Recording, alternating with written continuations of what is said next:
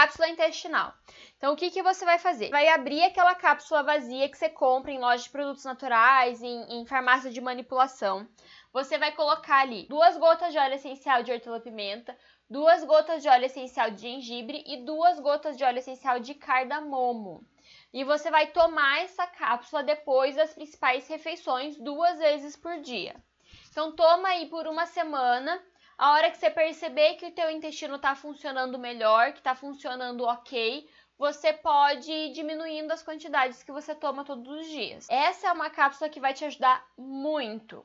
Mas, como a gente já está falando aqui há bastante tempo, não adianta fazer isso sem tomar água. Não adianta fazer isso sem você comer um pouco mais de fibra, sem você fazer um pouco de exercício físico. Precisa fazer a sua parte. Eu falo que o óleo essencial vai fazer a dele sem problema nenhum, mas você também precisa fazer a sua.